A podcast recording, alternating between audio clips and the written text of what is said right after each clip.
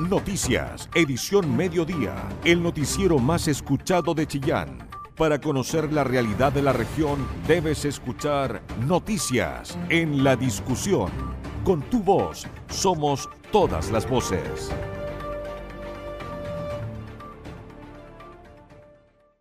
Muy buenas tardes y bienvenidos a nuestro noticiero central de Radio La Discusión. Soy Felipe Ahumada y junto con Mario Arias Los Controles. Esperamos estar con ustedes en estos próximos 60 minutos de entrega informativa de este día miércoles 14 de septiembre. Son las 13 horas con 11 minutos.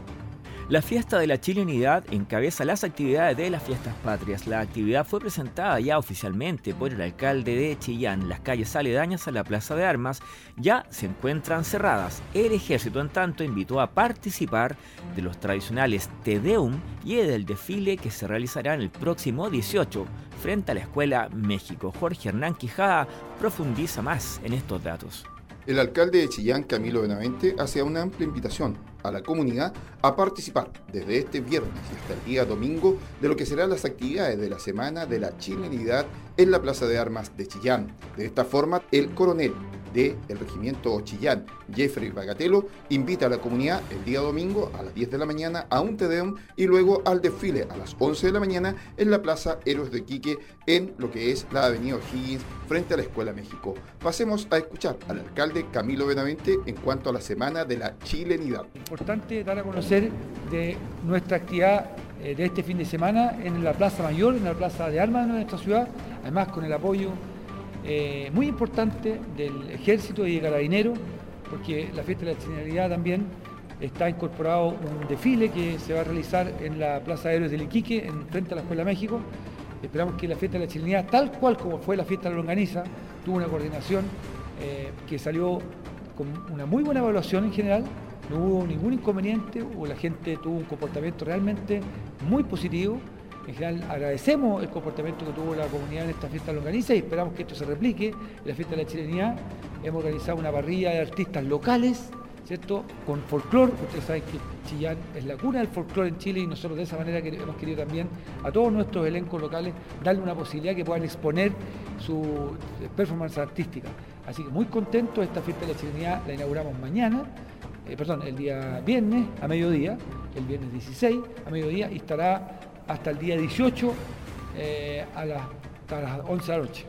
Así que estamos muy contentos ahora con esta actividad, además con el apoyo de Carabineros, que es fundamental, la disposición, la voluntad que tiene Carabineros para estar en día feriado con su personal trabajando. Nosotros agradecemos mucho, yo creo que la ciudad tiene que hacer un reconocimiento a, a Carabineros porque está disponible en momentos en donde lo necesitamos y que dejando de lado su feriado están con nosotros. Por su parte, el coronel del regimiento Chillán, Jeffrey Bagatelo. Por la coordinación y la sincronización de toda la actividad que estamos realizando en conjunto con la Municipalidad de Chillán y el Ejército de Chile.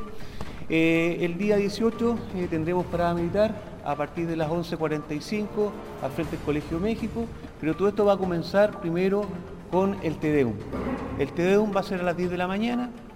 Antes de empezar al TEDEUM se van a rendir los honores que corresponden al delegado presidencial Terminados los honores al delegado presidencial, entramos al TEDEU, de 10 a 11 aproximadamente con el obispo, posteriormente nos trasladamos al Colegio México y empezaría la parada militar, donde tenemos invitado a Carabineros de Chile y también a la, Armada. Así que eh, a partir de las 11.45 el día 18 comienza la parada militar, donde vamos a compartir ahí con todas las autoridades, con toda la región de Ñuble, con toda la comunidad, ¿no es cierto? Que van a ver a su hijo desfilar también. Y eh, también con grupos folclóricos, con los guasos, a caballo, ¿no es cierto? Y posteriormente con algunos desfiles de algunos colegios.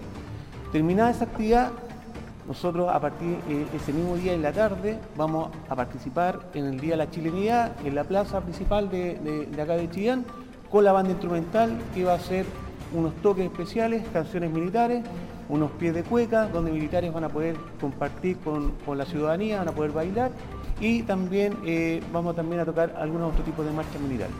Y eso sería lo que estaríamos nosotros participando como Ejército de Chile el día 18 de septiembre. De esta manera, las autoridades invitan a participar de estas dos conmemoraciones de la Semana de la Chileidad y las Glorias del Ejército que se desarrollarán como actividades principales en nuestra ciudad.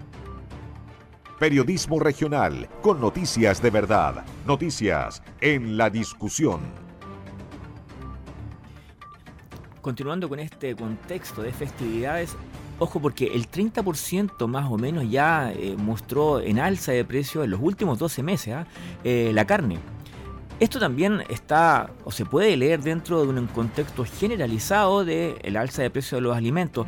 Em, nuestro colega Danilo Barahona fue a conversar con los dueños de las carnicerías del mercado de Chillán para abordar este tema y también aprovechó de preguntarle por cuál eran los cortes más solicitados por los chillanejos y también aprovechó para pedir algunas recomendaciones para saber qué tipo de carne escoger y cómo detectar si está buena o está mala. Danilo Barahona.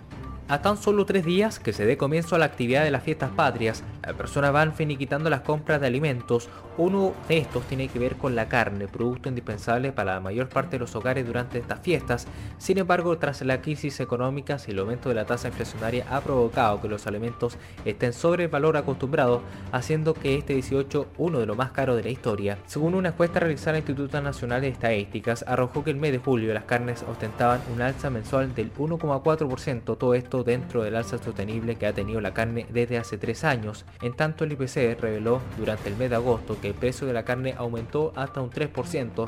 En cuanto a los últimos 12 meses, el precio del pollo ha subido un 44,1%, el pavo un 20,3%, el vacuno un 27% y el cerdo un 5,4%. Es por esto que nos dirigimos al mercado municipal de Chillán, donde entrevistamos a algunos locatarios sobre el alza de los precios de las carnes, donde Alejandro Cutiño, encargado de local carnicería Hidalgo, expresa que en las últimas semanas no se ha visto alzas considerables, sin embargo, sí el último mes, donde la carne nacional, según sus dichos, es la más afectada en cuanto a precio. Yo creo que no ha subido tanto la carne porque la carne sube antes, pues en agosto ya la, gente, la carne viene en alza, entonces ya viene elevado el costo para la fiesta. Entonces en la última semana no, pues viene yo un mes antes carne con los precios más altos. Eh, sí, pues la carne de vacuno, la carne que es carne nacional es cara porque es más, eh, la, carne exportada es más, barata, entonces por eso eh, la carne nacional es más cara. En tanto, segundo Torres, del local 67, comenta que no se ha visto un alza en la carne, excepto el pollo que según él sí ha tenido un aumento en el precio. También nos da a conocer cuáles son los cortes más recomendados especialmente para la parrilla y para las empanadas. El pollo subió un poco, pero lo que los demás se mantienen los precios hasta el momento. Está normal la cosa, el pollo se elevó nomás, pero lo que los demás, cerdo, vacuno, los precios se mantienen, así que no, no se ha mucho la, alza de, de precios. Para parrilla tenemos de vacuno, tenemos sobre costilla buena, palondo, parrilla, incluso para las empanadas, que sale blandita y no es seco. Después tenemos el buen costillar ahumado, ahumado con humo de guaye, humo natural tenemos cantidad natural, la buena pulpa, la pulpa la puede hacer para el horno, parrilla, le sirve para todo, anticucho. Por último, Cristian Sepúlveda, encargado del local Santa Rosario, expresó que en las últimas semanas existe una pequeña alza en las carnes, sin embargo, la mayor parte de ellas siguen al mismo precio que han estado durante todo el año. Además, nos da a conocer algunas recomendaciones a la hora de comprar las carnes. Mira, eh, referente a, a la alza de las carnes, Sí, hay una pequeña alza de, en las carnes, pero no, no, se ha visto tan reflejado como otros años, ¿ah? para el 18. Hoy en día las carnes, por ejemplo, lo que es costillar, eh, carnes de vacuno, eh, están relativamente en su precio normal que han estado durante todo el año. Mira, en realidad la carne hay un par de tips que hay que fijarse. Una, que tenga una coloración en la carne de vacuno que esté siempre roja ¿ya? Que no haya un color que no, que no sea verde, ¿ya? Que no esté ligosa primero que todo, al pasar la mano, que no haya eh, un mal olor obviamente, y eso, eso más que todo son los tips para que una carne esté se vea en buen estado. Cabe mencionar que según diferentes encuestas, un asado de tres cortes de carne más una ensalada chilena y otros productos varió en un 22,5% entre inicio de septiembre de este año en comparación con el año pasado, donde la canasta de sochera pasó desde los 17 mil hasta los 21 mil pesos. No obstante, para los asados de corte premium, como son el filete y lomo vetado, pasaron de costar 37.000 el año 2021 a 45.000 el año 2022. Con tu voz somos todas las voces, noticias en la discusión, el medio informativo más importante de la región de Ñuble. Bueno, vamos a dejar de lado un rato las noticias del 18 y nos vamos a ir a algo no tan agradable. La seguridad sigue haciendo noticia en la falta de ella, mejor dicho, en la región. Y el gobernador regional, Oscar Crisóstomo, al menos así lo debe reconocer porque le pidió al subsecretario del Interior mayores recursos para la seguridad en la región. Esto en medio de múltiples denuncias por robos, ocurrencia de delitos de alta connotación pública, homicidio incluido. Y mientras tanto la oposición criticó al gobierno por la falta de recursos en Ñuble. En la delegación presidencial al menos defendieron de todas maneras la gestión en materia de seguridad pública. Más información nos trae Isabel Charlín. La moneda se transformó en estos días en la sede para el desarrollo de distintas reuniones entre el gobernador regional, Oscar Quisóstomo, y autoridades de gobierno. Entre las más importantes están el encuentro que sostuvo ayer con el subsecretario del Interior Manuel Monsalve, con quien abordó materias relativas a seguridad en el territorio. Si bien no es un tema que le competa directamente a Crisóstomo, el resorte del delegado presidencial Claudio Ferrada, la máxima autoridad regional cree que debe ser abordado de manera más estratégica. Hay un tema que particularmente nuestra región debe abordar y debe ser tratada de una manera más estratégica que tiene que ver con la materia de seguridad pública en Ñuble. Es por eso que nos hemos reunido con el subsecretario Monsalve, donde hemos conversado y también le hemos solicitado y exigido que en, esta, en este marco tengamos una mayor preocupación por nuestra, por nuestra región debido a los eventos que hemos tenido este último tiempo. Y si bien tenemos plena conciencia que los gobiernos regionales lamentablemente no tienen ni las competencias ni las facultades de orden público, nosotros no podemos estar ajenas y tenemos que solicitarle a aquellos que la tienen, que la puedan ejercer de la mejor forma posible y con la mayor premura. Pero también entendemos en esta materia que podemos ser aliados y podemos colaborar. Por eso hemos planteado en esta reunión que tenemos algunas alianzas que puedan ser virtuosas y que puedan ayudar a nuestras comunidades, que es lo que esperamos. El subsecretario del Interior, Manuel Monsalve, se refirió a las alianzas con el gobierno regional de Ñuble que respaldará. Hoy día hemos conversado tres eh, temas. Uno, llegar a acuerdos de presupuesto para destinar recursos a carabineros, para que esos recursos se traduzcan en vehículos y en equipos policiales que permitan mejorar la seguridad en los barrios de la región de, de Ñuble. En segundo lugar, eh, hemos conversado algo que vamos a, trabajar, el gobernador en realidad va a trabajar con el resto de los gobernadores a ver si entre gobiernos y gobiernos regionales llegamos a un acuerdo que permita avanzar con mucha más rapidez en algo que demandan las personas que quieren que los vehículos policiales estén en buen estado para que le presten servicio cuando lo requieren. Y eso requiere un esfuerzo del gobierno, también de los gobiernos regionales, y lo estamos trabajando con el gobernador. Y vamos a tratar de colaborar con el gobernador en, yo entiendo que es un proyecto que está empujando, que ya lo he conversado con el director general de Carabineros, que es la instalación de una escuela de carabineros en la región de Yule, en la cual en esa tarea esperamos colaborar con el gobernador. Así que, bueno, lo esperaremos, gobernador. Ya la próxima semana seguramente lo estaremos viendo de nuevo. Así que saludos para la región de Ñuble. Desde la oposición, el senador de la UDI, Gustavo Sangüesa, fue crítico respecto del rol de la delegación presidencial regional en materia de seguridad pública. Vemos con profunda preocupación lo que está sucediendo eh, en materia de seguridad pública en nuestra región de Ñuble. Uno porque por un lado se ve la negligencia por parte del gobierno en enfrentar los temas de seguridad pública a nivel nacional y es por eso el motivo que varios gobernadores regionales han asumido eh, la búsqueda de soluciones para enfrentar este grave problema que, enfrenta, que nos enfrenta a todos los chilenos. Y en, eso se ha visto, por ejemplo, el actuar del intendente de Biobío, Rodrigo Díaz, eh, también de la Araucanía, Luciano Rivas, y también en la región de Ñuble, encabezado por el gobernador regional Orca Crisóstomo. Uno se pregunta finalmente dónde está la delegación presidencial y qué pasa con la Oficina de Coordinación de Seguridad Pública Regional. Eh, porque uno cuando ve los números, eh, claramente los delitos de mayor connotación han aumentado en nuestra región, especialmente los homicidios eh, y también los robos con violencia. El delegado presidencial regional, Claudio Ferrada, sostuvo que como delegación mantenemos permanente contacto con el Ministerio del Interior, con la Subsecretaría de Prevención del Delito, para coordinar los temas atingentes a nuestra región. Entendemos que el gobierno regional se preocupa de los convenios y presupuestos para impulsar programas de seguridad pública y aportar los recursos para infraestructura policial, afirmó. Con quien también se reunió en Santiago el gobernador Oscar Crisóstomo fue con el nuevo subsecretario de Desarrollo Regional, Nicolás Cataldo.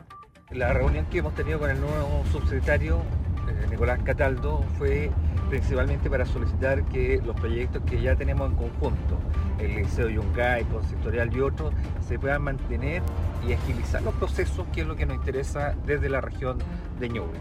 Junto con eso hemos explorado también otras vías para poder colaborar con los municipios particularmente, donde ellos puedan contar con mayores dotaciones de profesionales y eso nos permitiría tener mayores proyectos para nuestra región de Ñuble. Y hay un tercer aspecto que tiene que ver con proyectos emblemáticos que queremos sacar adelante, uno de ellos el Liceo Industrial de la comuna de Chillán, donde le hemos solicitado que tengan eh, disposición para poder avanzar con financiamiento. Una nueva reunión entre el gobernador regional y el subsecretario del Interior quedó fijada para la próxima semana, para avanzar en los puntos acordados en materia de seguridad pública.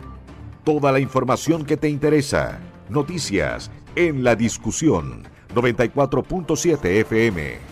Bueno, de la seguridad pública nos vamos a saltar a la seguridad vial, tomándonos un poco también de la mano de lo que nos contaba Isabel Charlín respecto a la falta de recursos de carabineros. El contexto acá es el siguiente, vamos a irnos a el cruce del, camino a Cato con la ex eh, avenida, o sea, la ex calle, ¿cierto? Ruta eh, Nahuel Toro. Cruce Nahuel Toro le llaman acá.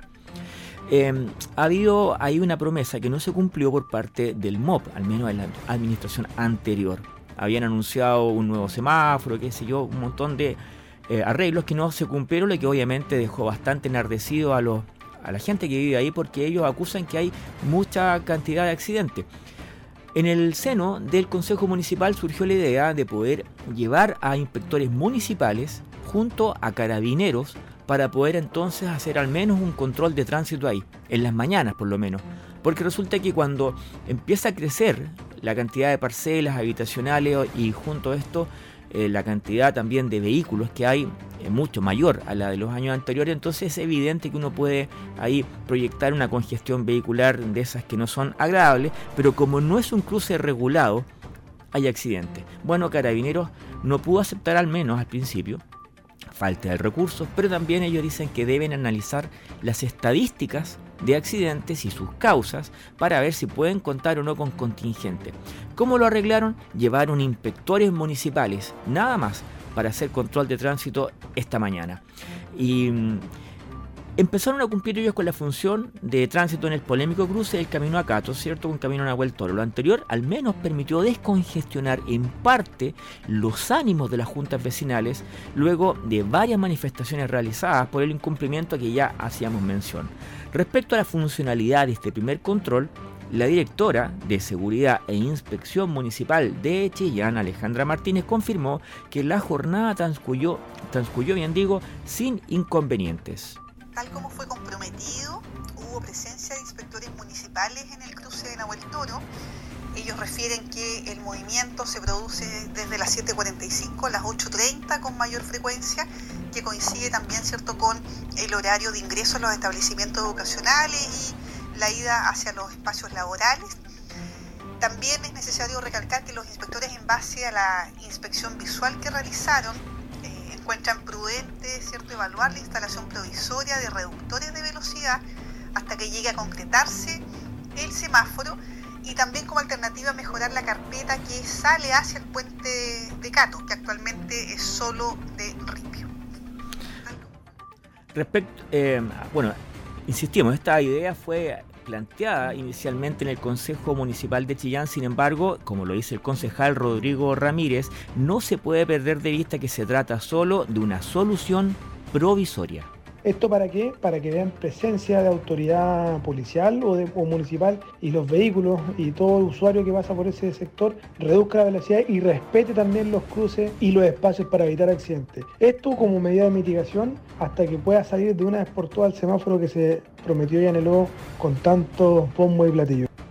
Si bien el Ceremi del MOB Paulo de la Fuente, junto a parte de su equipo y concejales de Chillán, se reunieron con los vecinos eh, la semana pasada, les presentaron un nuevo proyecto con licitaciones a cumplir en el primer trimestre del 2023. Pero el alcalde Camilo Benavente advirtió que es al municipio donde llegan los reclamos. pese a no ser el consistorio la entidad responsable por este tipo de equipamiento. El jefe comunal le pidió al gobierno no dejar de cumplir los compromisos pactados cuando cambian de una administración a la otra. Lo más complejo de todo es que el gobierno anterior se comprometió con la instalación de este semáforo en terreno en noviembre del 2021, cosa que aún no se materializa. Uno espera, en el sentido republicano, que cuando pasa un gobierno a otro gobierno, las prioridades sigan instaladas, porque no puede ser que hoy día, con el nuevo gobierno, tengamos dificultades. Sin embargo, hemos conversado con el Ceremi de Obras Públicas, Paulo de la Fuente, él ha mostrado una buena disposición respecto al tema y personalmente me señaló que los próximos días tendría buenas noticias, entre comillas. El nuevo proyecto contempla semáforos, bahías, aceras, veredas y señalética, aunque no hay fechas exactas para la licitación. 13 horas 31 minutos. Porque tu opinión nos importa. Escuchas noticias en la discusión. 13 horas con 39 minutos. Ya estamos con un cielo completamente despejado, casi 18 grados, acercándonos para allá y la máxima de hoy va a estar en 19 grados que va a más o menos sentirse entre las 3 y las 5 de la tarde, las 6 tal vez. Em, bueno, ahora les vamos a contar que los primeros 7 establecimientos educacionales en Ñuble recibieron un total de 355 millones de pesos para poder hacer reparaciones de emergencias. Hubo 50 recintos postulando a estos programas especiales del Ministerio de Educación. Quien reportó la nota fue Jorge Hernán Quijada. El Ceremi de Educación, César Riquelme, señaló que en definitiva son cerca de 50 los establecimientos en la región que han postulado a fondos de emergencia que permiten la reparación de techumbres, cambios en materia eléctrico o, por qué no, la pintura de algunos establecimientos. En este aspecto, de los 50 colegios, ya 7 han sido aprobados de las comunas de Bulnes, Chillán, Corihueco, San Carlos y San Nicolás por una suma que llega a los 350 millones de pesos. El resto están en el proceso de revisión. Escuchemos al Ceremi Educación, César Riquelme.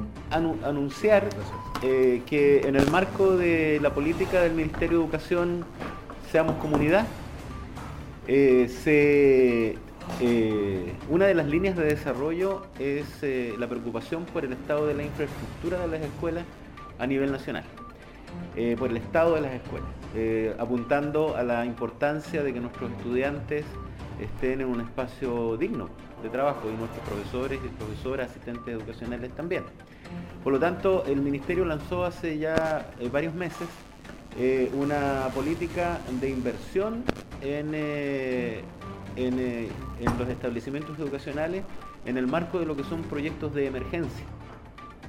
Proyectos de emergencia como por ejemplo el sistema eléctrico de una escuela, el cierre perimetral de escuela, el tema por ejemplo de las goteras que pueden existir por mal estado de las techumbres en la escuela, por recambio eh, de techos eh, y, un sinnúmero de temas que en definitiva tienen que ver con situaciones que pueden hacer inviable la entrega del servicio educativo en un momento determinado. Eh, eso ha implicado que las distintas seremías a nivel nacional, y en este caso la de Ñuble, eh, hemos coordinado con los sostenedores de, los establecimientos municipales, porque esto es para los establecimientos municipales, el que sus equipos técnicos, ¿no es cierto?, presenten proyectos en este sentido. Hasta la fecha, nosotros como Seremía hemos recibido más de 50 proyectos de emergencia, estamos hablando de 50 escuelas, que ya es un número relevante. Estos proyectos eh, han ido eh, siendo examinados y apoyados por los equipos de la Seremía y hay algunos que eh, alrededor de 25 se han subido ya a la plataforma de la Dirección de Educación Pública, la que hace la evaluación final y define si el proyecto es elegible. Sobre los establecimientos y montos aprobados ya. Y nosotros ya tenemos el primer grupo de escuelas que tienen la categoría de elegible. ¿Qué significa eso? Que está aprobado el proyecto y por lo tanto ya está definido los recursos y van a llegar los recursos. Y por lo tanto la buena noticia es que ya tenemos aprobado eh, el proyecto de emergencia para siete escuelas de nuestra región por un monto total de 355 millones de pesos. Las escuelas aprobadas son eh, en la comuna de Bulnes, la escuela El Palpal de Santa Clara, en Chillán, la escuela Coyiguay, y el Liceo Marta Colvin. El Liceo Marta Colvin se le va a cambiar la techumbre completa. Es un proyecto por 111 millones de pesos. Eh, también tenemos aprobado el proyecto de la escuela Tanilboro en la comuna de Coihueco, eh, la escuela General Pedro Lagos también en la comuna de Coihueco, en San Carlos la escuela G150 Tres Esquinas y en San Nicolás la escuela Dadinco.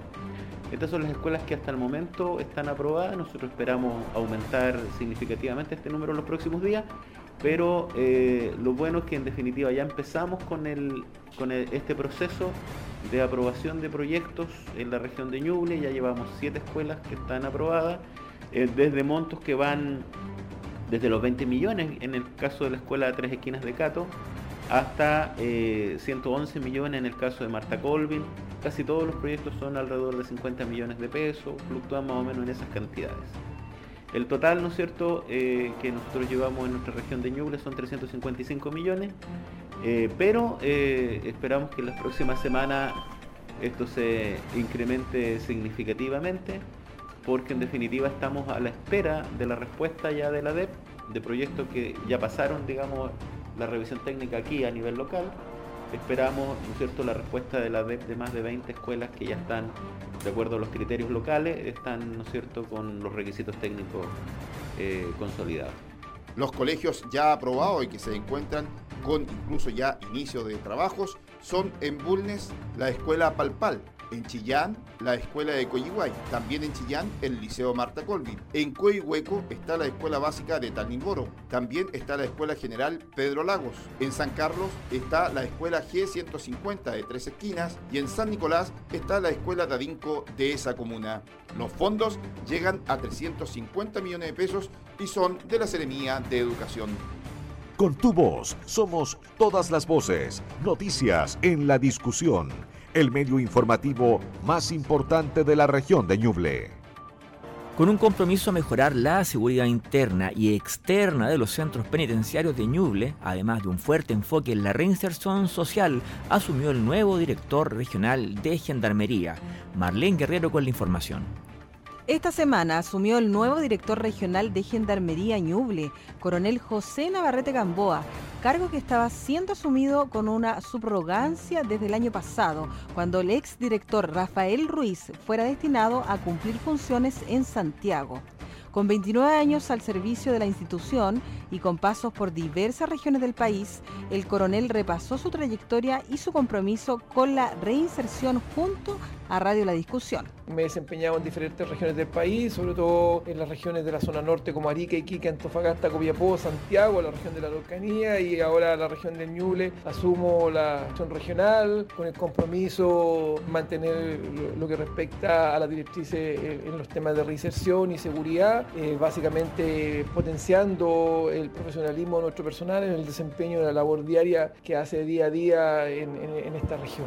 Dentro de sus primeras actividades, el coronel ya se reunió con la Seremi de Justicia y otras autoridades para revisar las tareas en curso que existen en la región en materia carcelaria. En estos pocos días que llevo asumiendo la región de Ñuble, me he dedicado básicamente a presentarme con las autoridades cercanas a, nuestra institución, en este caso la Seremi de Justicia, la presidenta de la Ultrísima Corte de Apelaciones, también con el personal en las diferentes unidades, partiendo por la unidad de Chillán, que es la unidad base, la unidad más grande que tenemos en la región, posteriormente con el personal de la UCED, de la Unidad de Servicios Especiales Penitenciarios, interiorizándome en temas de infraestructura, temas de, dotación de personal, de, de, cantidad de población penal que tenemos el día de hoy. Finalmente, el coronel Navarrete comprometió especial énfasis en potenciar la seguridad de los recintos penitenciarios de la región, tanto la interno como la que debe resguardar el exterior de estos centros.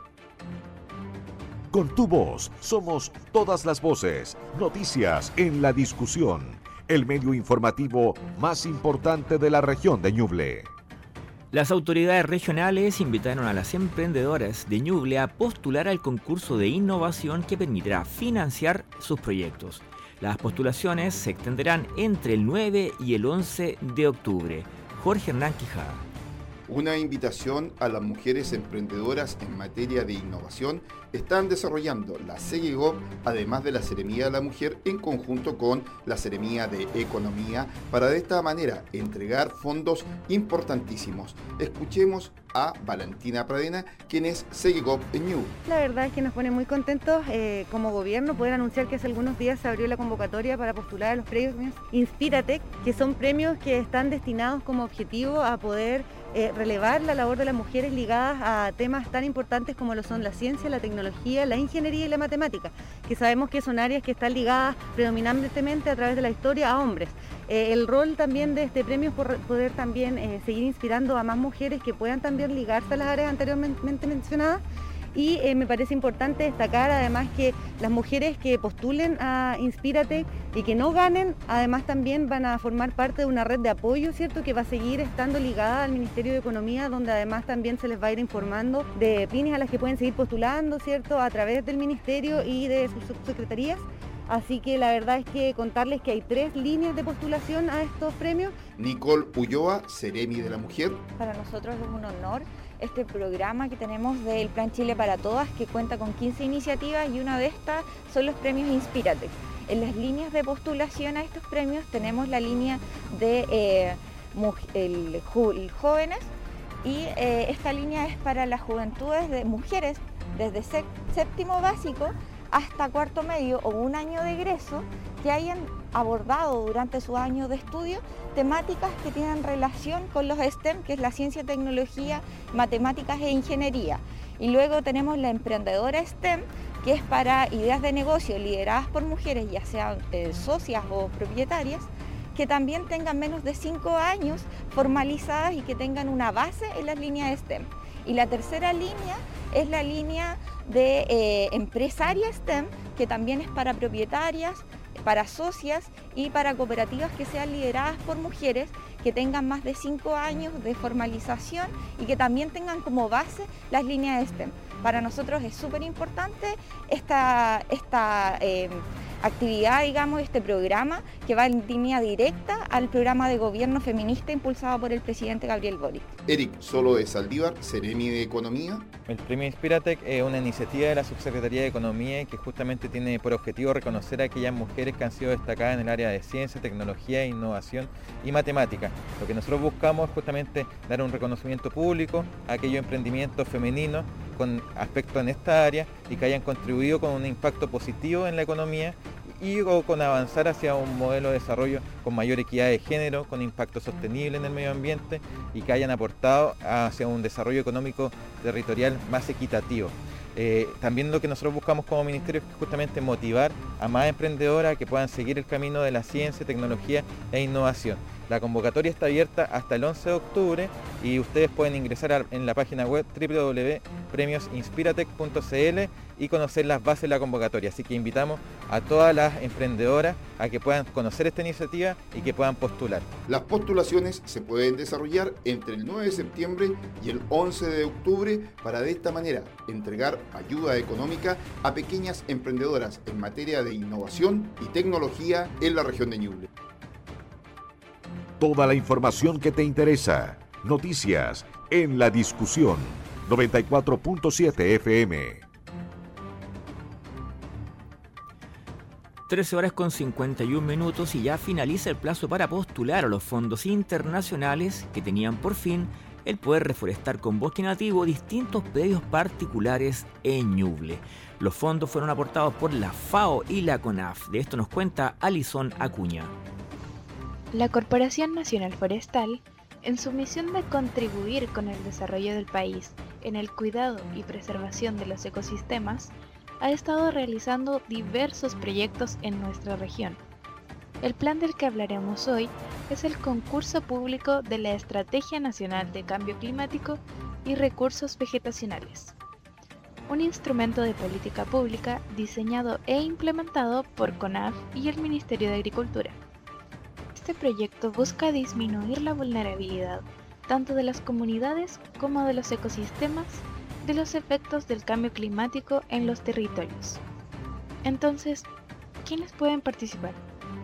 CONAF busca incentivar la participación de la comunidad en el concurso público. Esto les permitirá a personas que sean pequeñas y medianas propietarias forestales acceder a una diversidad de actividades de gestión forestal sostenible en sus predios.